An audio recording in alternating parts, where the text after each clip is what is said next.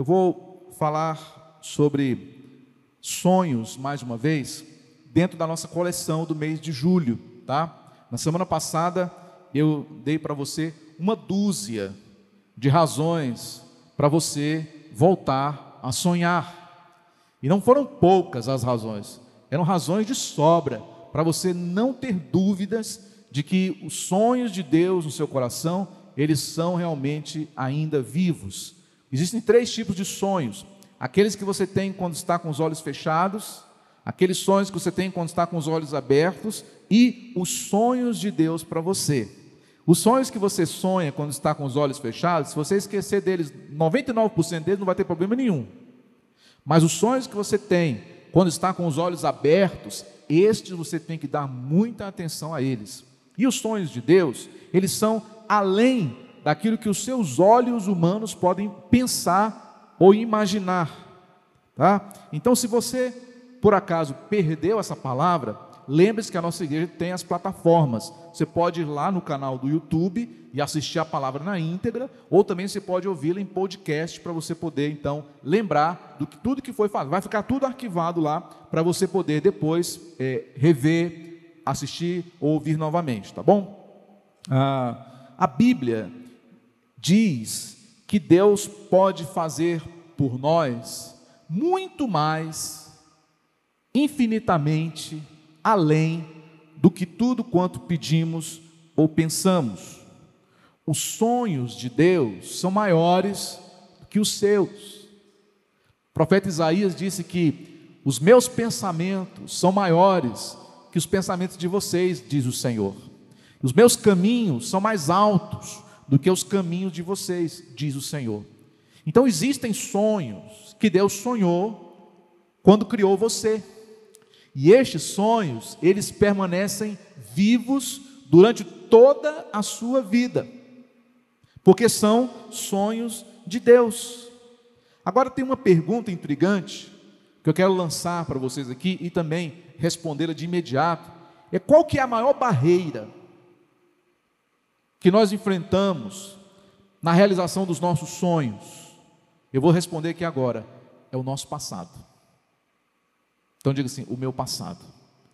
O nosso passado é a maior barreira no caminho de realizar o sonho de Deus. Porque você fica o tempo todo pensando: será que vai acontecer de novo? Será que vai dar errado de novo? Será que eu vou falhar novamente? Será que eu vou ficar envergonhada? Será que eu vou isso? Aquilo? Você faz sempre menção do que aconteceu lá atrás. E isso te inibe de continuar perseguindo os seus sonhos. Deixa eu te falar uma coisa: o seu passado passou. Nem Deus fica perguntando para você sobre o seu passado.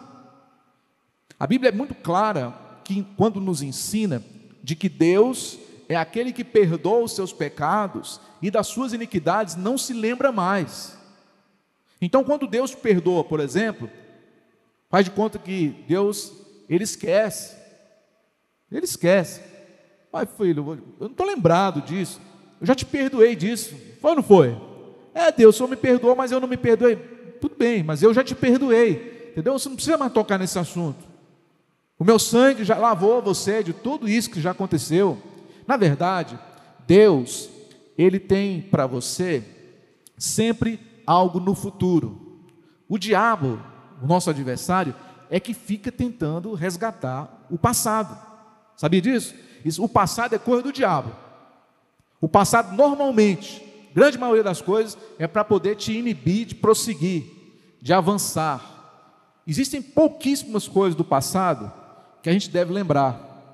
Lá o profeta Oséias diz que quero trazer à memória apenas aquilo que me dá esperança.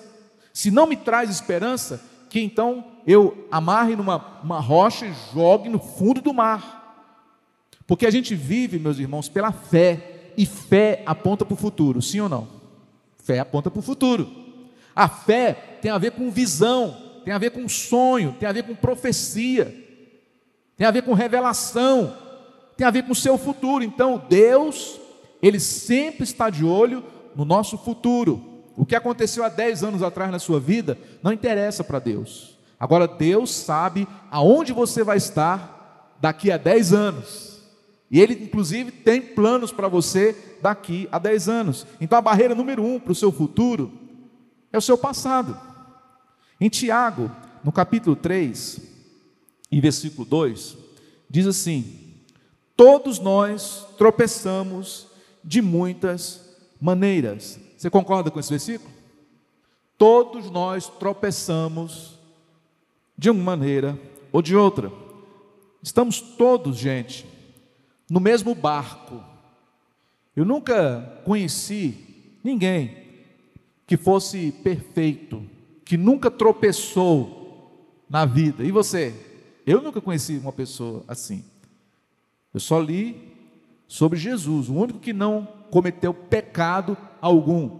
Um dos seus discípulos mais chegados disse que é, nele não se achou pecado nenhum, dolo algum saiu da sua boca. E estava lá ao lado de Jesus. Então, assim, em Eclesiastes 7, no versículo 20, fala assim também: Não há um só justo na terra, ninguém que pratique o bem e nunca peque. Isso inclui a mim, a você, o Papa e todo mundo.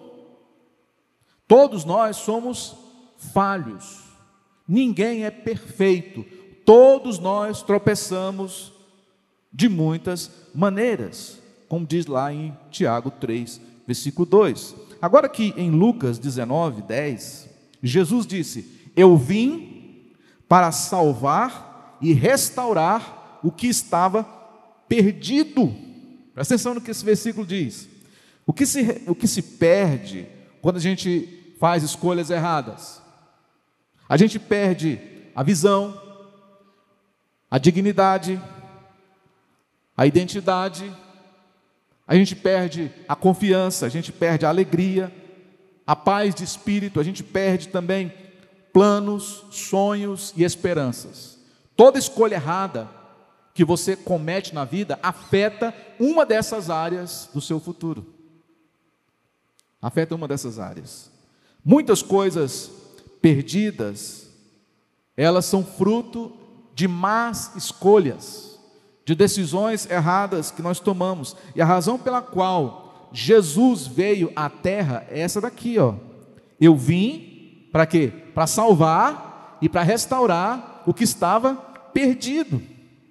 Então, o que, que ele veio restaurar? Jesus, ele veio restaurar o plano original. Ele veio restaurar a ideia de Deus em nós. Por exemplo, quando Deus criou o homem, Adão e Eva, criou-os à imagem e à sua semelhança. O que aconteceu foi que o pecado entrou no mundo, aí veio Jesus como descendente da mulher, para então é, restaurar o estado original e fazer com que o homem de novo tenha comunhão com Deus. Esse foi o plano original. Então a obra de Jesus é restaurar o plano. Então, digamos assim, Deus, quando Ele criou você, Ele, te, ele estabeleceu um plano, Ele fez um plano para você.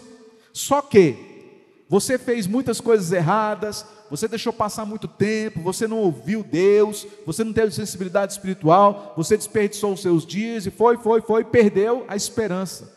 Você pode ter desistido dos seus sonhos, mas Deus não desistiu de você. E Jesus veio para restaurar os sonhos que foram esquecidos, os sonhos originais.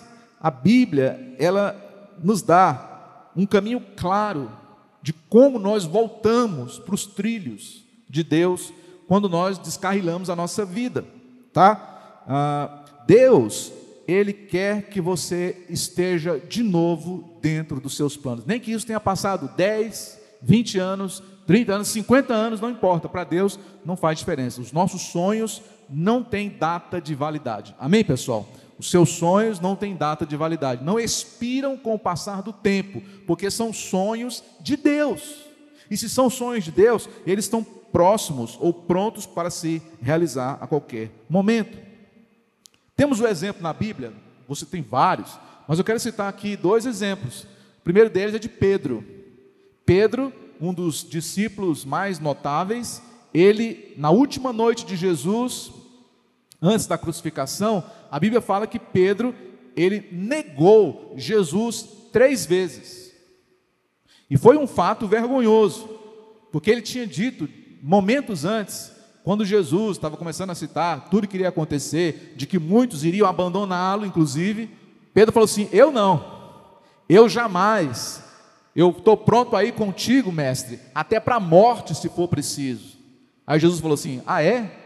Quero dizer para você que essa noite você vai me negar três vezes antes de amanhecer. E cumpriu-se a palavra de Jesus na vida de Pedro. Então, Pedro, ele, ele foi orgulhoso, Pedro, ele foi autossuficiente, ele também é, ficou ali pensando na sua própria pele, ele pensou, se estão fazendo isso com Jesus, imagina o que vai fazer comigo. Então ele se autopreservou, cometeu tudo que ele podia fazer de errado em uma noite. Aí você podia pensar assim: se Jesus fosse igual a muitos de nós, ele riscaria Pedro da sua lista de amigos. Sim ou não? Não vou continuar com um cara desse. Não. O cara até ontem andou comigo, agora de repente me nega na frente de qualquer um. Só que, interessante, é que Deus tinha um plano na vida de Pedro. E isso que aconteceu não mudou em nada o plano que ele tinha na vida desse homem. Até quando Jesus ressuscitou, você lembra da história? As mulheres foram até o túmulo e o jardineiro falou o seguinte: Olha, eu tenho um recado para você. Diga aos discípulos e a Pedro, está escrito, e ao Pedro que eu irei adiante de vocês para Galiléia. Você pode imaginar como é que foi que chegou esse recado para Pedro? Ó, Jesus falou que é para vocês irem para lá e o Pedro também. Aí na cabeça do Pedro, que vai assim, eu estou ferrado, né? Ele vai agora me descascar. O que, que eu fiz? E por aí vai. E aí, mas Pedro foi. Quando chegou lá, Jesus olhou para Pedro e falou assim: Pedro, você me ama? E ele falou assim: Sim, Senhor, eu te amo. Pedro, você me ama mesmo? Três vezes Jesus perguntou para ele. E ele respondeu todas as três vezes. Jesus falou assim: então, então você vai pastorear as minhas ovelhas. Queridos, Jesus nem tocou no assunto. Deus é bom, né? Jesus nem tocou no assunto, igual aquele pai da parábola do filho pródigo. O menino foi lá, se ferrou todinho, entendeu? Acabou com tudo que tinha, voltou para casa humilhado, comendo com os porcos. O pai nem tocou no assunto, não jogou na cara dele. É muito comum a pessoa falar assim: Não te falei? Né? Essa frasezinha é terrível, né? Eu não te falei que você estava errado. Mas o pai na parábola não fala nada. Então Deus é assim com a gente. Você pode ter cometido todos os erros que um ser humano comum podia cometer. Se Deus encontrar com você hoje, Ele não vai tocar no assunto. Amém? Deus é bom, sim ou não? É, Deus é maravilhoso. Deus é maravilhoso. Outro exemplo foi Davi. Davi ele cometeu todo tipo de coisa errada que você possa imaginar. Mas ele era chamado de quê? O homem segundo o coração de Deus. Então, primeira frase que eu quero que você preencha aí na folha é a seguinte: porque o pecado não invalida o sonho de Deus para mim. Tem muita gente que acha, ah, eu sou pecador demais, por isso que Deus não me abençoa. Ah, eu sou pecador demais, por isso que Deus não me aceita. Ah, eu sou pecador demais, por isso que a minha vida não vai, não vai para frente. Ora, pera lá, pessoal, vai ler a Bíblia. Os pecadores foram os que mais ganharam no relacionamento com Jesus. Jesus amava mais os pecadores do que os religiosos. Quem foi mais bem sucedido na Bíblia foram os pecadores. Então, se você se acha pecador demais, igual um sujeito que estava uma vez aqui na porta da igreja, estava consertando poste, eu fiquei falando de Jesus para ele. Eu falei, vem com a sua família aqui domingo participar do culto. Ele falou para mim assim: não, pastor, eu não vou não, porque eu sou pecador demais. Eu falei, mas ótimo, aqui é a casa dos pecadores, com todo respeito a vocês. Né? Aqui é a casa dos pecadores, aqui é onde as pessoas vêm para elas poderem se libertar dos seus pecados. A igreja não é lugar para pessoas perfeitas, sim ou não, pessoal? Só que ainda tem gente, que eu falo isso todo domingo, mas tem gente que ainda acha que igreja é um castelo encantado, mundo de fantasia, entendeu? Onde todo mundo é santo. Não, ainda não, né, pessoal? Ainda não. Um dia nós vamos ser ainda é, transformados, vamos nos tornar em, em, santos, homens e mulheres de Deus. Mas ainda nós estamos lutando contra a carne. Então escreve aí, na sua primeira é, lacuna, aí, número um: Jesus pagou, já pagou por todos os meus pecados. Parece que eu estou chovendo no molhado falando isso para vocês aqui, mas é importante dizer isso, porque o pecado ainda é um chiclete no pé de muita gente. Pecado ainda é uma barreira que impede as pessoas de viver o melhor de Deus. Os nossos pecados, eles já foram pagos. Inclusive, eu sou contra você pedir perdão por pecados. Tá? Entenda o que eu vou falar. Não tem necessidade de você pedir perdão a Deus pelos seus pecados. O que você tem que fazer? Você tem que confessá-los. Você tem que confessá-los. Mas não pedir perdão, porque os seus pecados já foram perdoados. Mas você tem que confessá-los. Senhor, o que eu fiz foi errado. Então eu quero confessar diante do Senhor que eu cometi isso. É diferente. Tá bom? Porque os nossos pecados passados e também os futuros já foram todos cobertos pelo sangue de Jesus. 1 João capítulo 2, versículo 2 diz o seguinte: Quando Jesus serviu como sacrifício pelos nossos pecados, ele resolveu o problema do pecado para Deus, não apenas o nosso pecado, mas o pecado do mundo inteiro. Lá na epístola de Judas, fala exatamente isso, né? essa ideia de que Jesus, ele morreu de uma vez por todas, tem essa expressão, uma vez por todas, pelos nossos pecados, para você não ficar trazendo à tona os pecados do passado, nem os seus, e nem muito menos os pecados dos outros. Você não deve estar trazendo nada à tona, porque todos já passaram pelo crivo da cruz. Tá? Então o que, que significa isso? de que Jesus ele já pagou por todos os meus pecados. Isso chama-se graça. Fala comigo, graça. Número dois, a bondade de Deus, ela não é baseada no meu desempenho. Isso aqui é legal, viu pessoal? Isso aqui que eu estou falando para vocês. A bondade de Deus, ela não é baseada no nosso desempenho. É igual aquela história que tinha uns meninos muito levados, numa cidadezinha, que eles ficavam tacando pedra na vidraça da casa de uma senhorinha. E aí, quando chegou no final de semana, a senhorinha ela fez uma torta de chocolate para servir para os meninos. Né? Para servir para os meninos. Mas alguém viu aquilo dali e falou assim: não, isso é um absurdo. Eles passam a semana inteira tacando pedra na sua vidraça. E a senhora é, faz uma torta de chocolate para os meninos. Mas, gente, é essa a visão. Pega a visão aí. Né? De que a questão de que os meninos se colocam no lugar dos meninos e a senhorinha como se fosse no lugar de Deus. É, você não vai ser abençoado porque você fez coisas boas. Tá? Porque você vai receber uma estrelinha porque você fez coisas boas. Deus não te abençoou porque você foi bom. Deus te abençoou porque Ele é bom. Entendeu? É porque Ele é bom. Então nós somos abençoados, não porque a gente fez coisas boas, mas porque somos abençoados porque Deus é um Deus bom. Então, independentemente do que você faz, do que você é, Ele te ama. Por isso está escrito aqui, eu até separei para você uma passagem. É interessante essa passagem aqui, pouca gente conhece. Está em Tito, lá no Novo Testamento, no capítulo 3, versículo 5. Ele, Jesus, nos salvou não por causa das coisas boas que fizemos, mas por causa da sua misericórdia. Então, isso é misericórdia de Deus. Quando você não é tratado de acordo com o seu desempenho, Deus está usando de misericórdia para com você. Tá? Então, assim, dos dois lados, se você se acha bom demais, está errado. E se você se acha também ruim demais, está errado. Porque Deus não vai tratar você porque você foi bom, porque você foi ruim, porque Ele tem um plano na sua vida. Tá, pessoal? Essa é a vontade de Deus, essa é a bondade de Deus. E, e muitas vezes isso aqui se mistura muito com a lei e com a graça. A lei, ela sempre fica tentando dizer para nós de que nós precisamos pagar o preço, de nós que precisamos andar na linha, de que nós precisamos cumprir, porque se eu, se eu andar direitinho na presença de Deus, eu tenho tudo. Mas se eu pisar na bola com Deus, eu estou lascado. Então essa, essa visão é errada.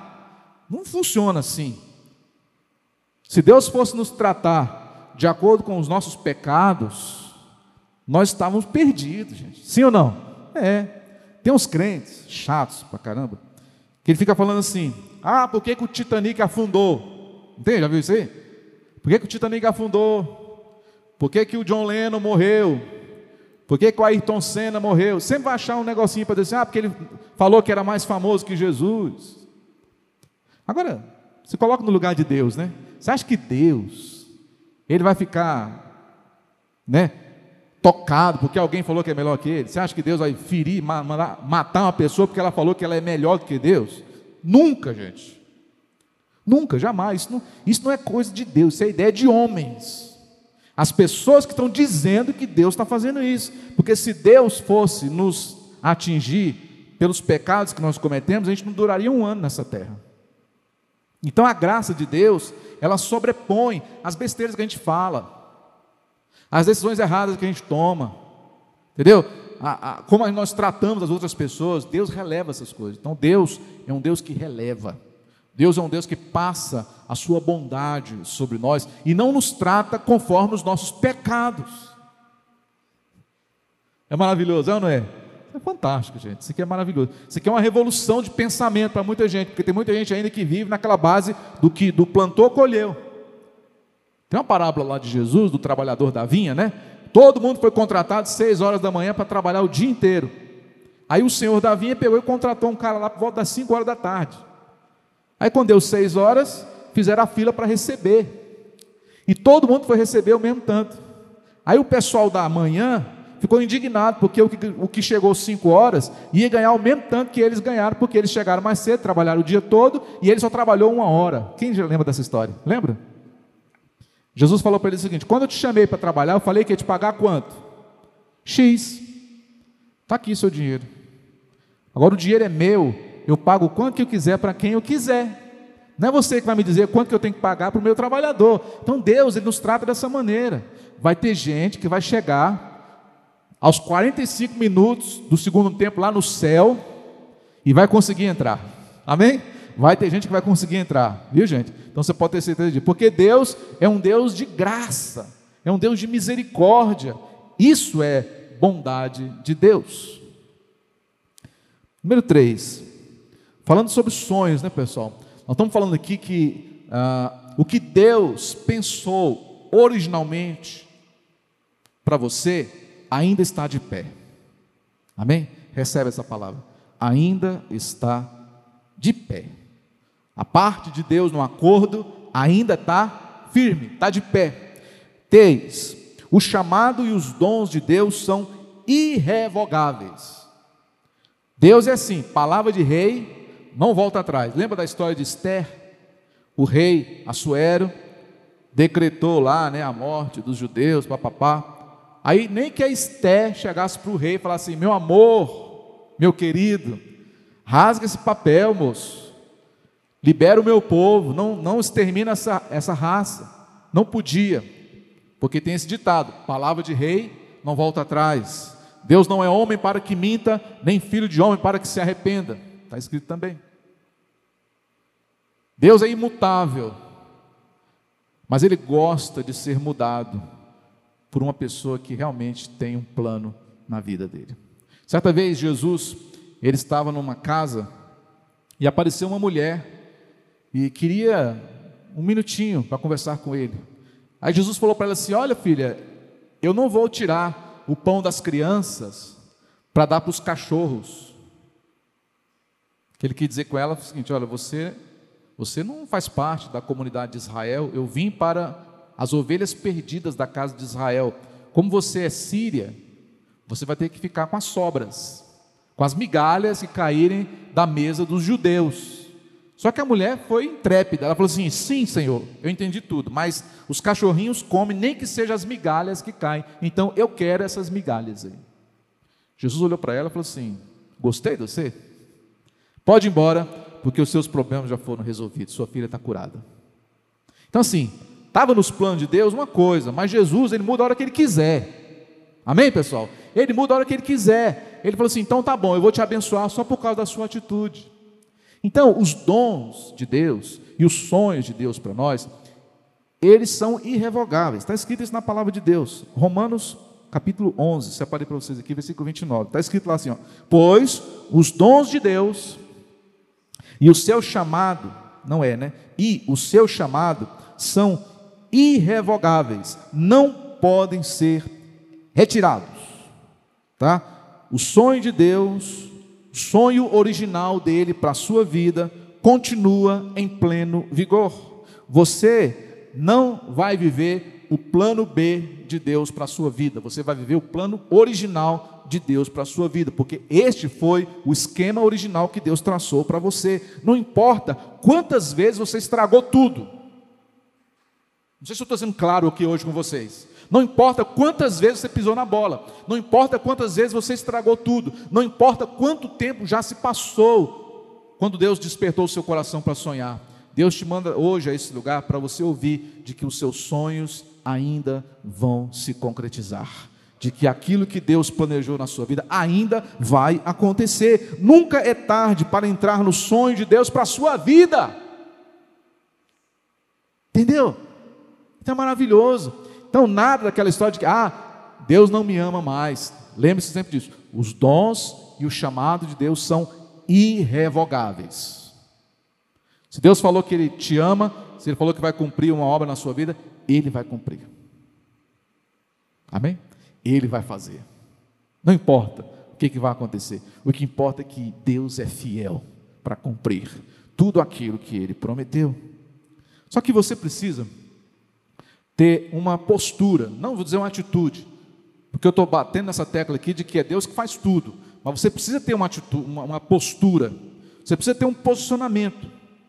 Eu quero citar aqui duas coisas importantes para você. Primeira, você tem que perdoar as pessoas que te machucaram, tá? Isso aqui é, isso aqui é algo para você, tá?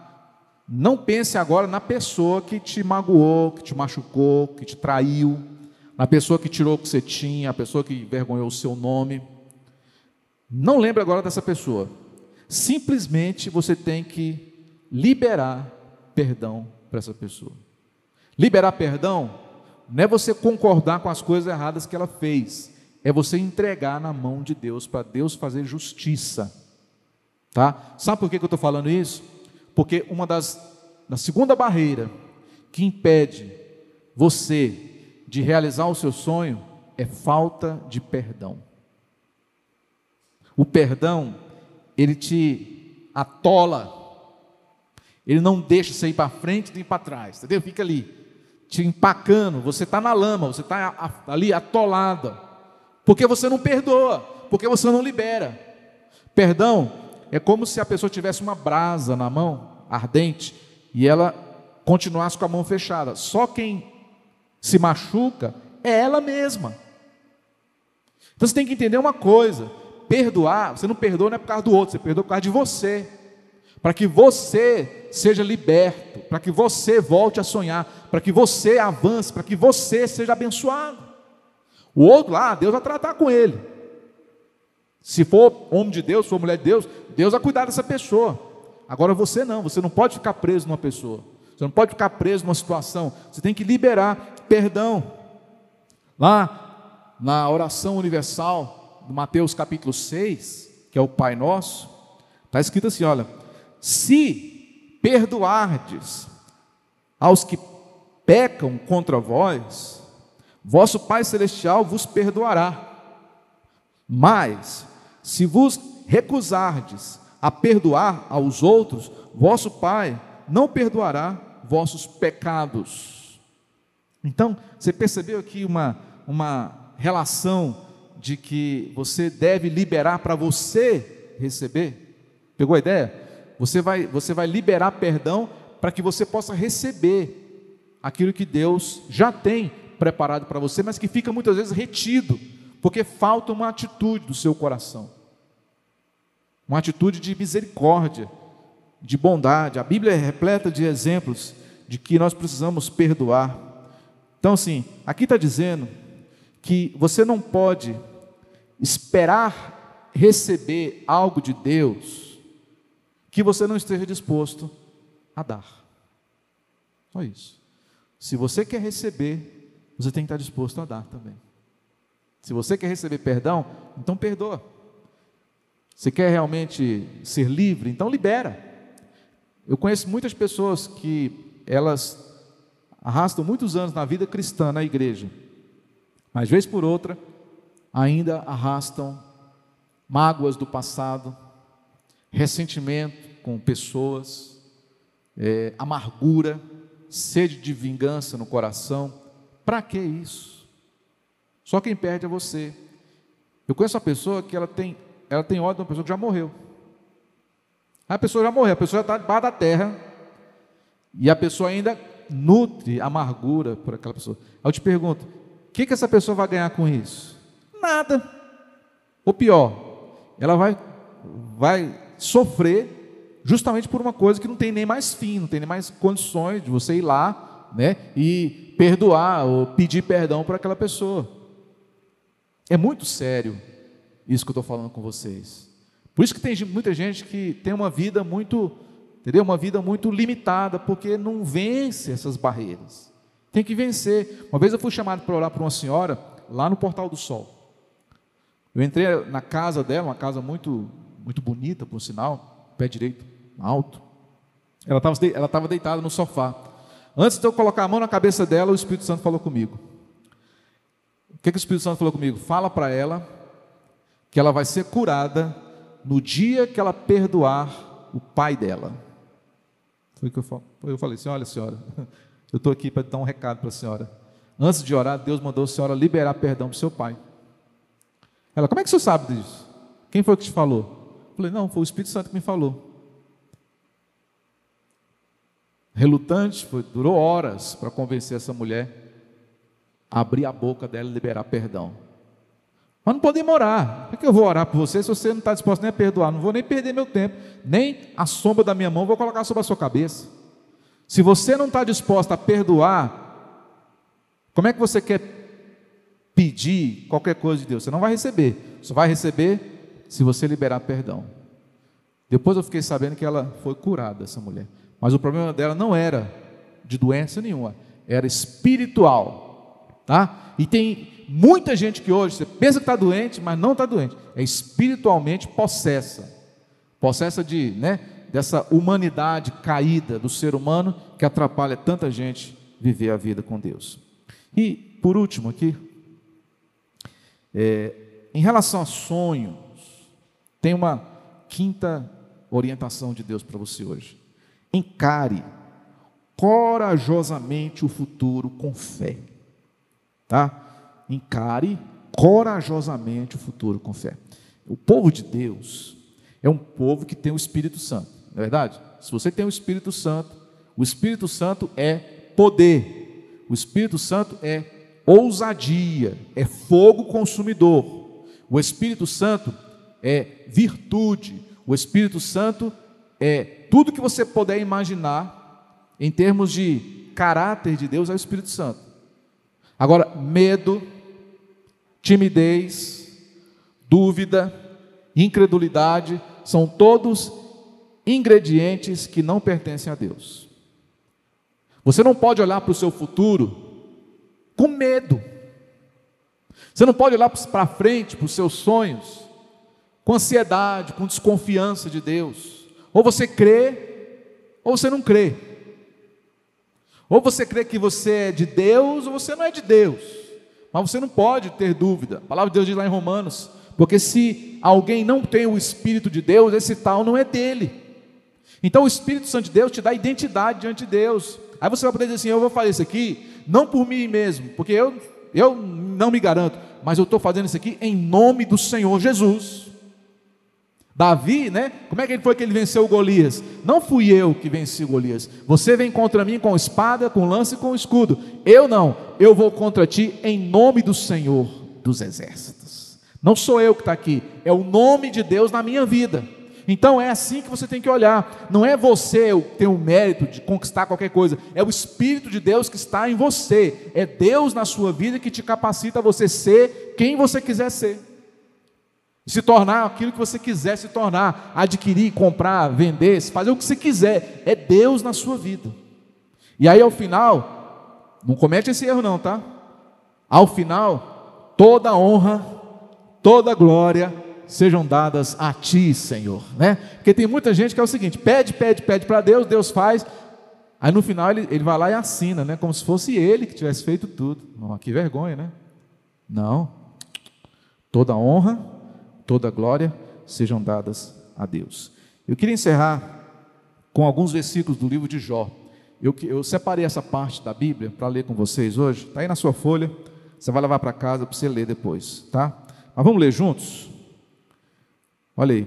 Contudo, se você lhe consagrar o coração e estender as mãos para ele, se afastar das suas mãos o pecado e não permitir que a maldade habite em sua tenda, então você levantará o rosto sem envergonhar-se, serás firme e destemido. Você esquecerá as suas desgraças, lembrando-se apenas como águas passadas. A vida será mais refulgente que o meio-dia, e as trevas como a manhã que brilha. Você estará confiante graças à esperança que haverá, olhará ao redor e repousará em segurança. Amém? Glória a Deus. Que o Senhor nos abençoe com essa palavra.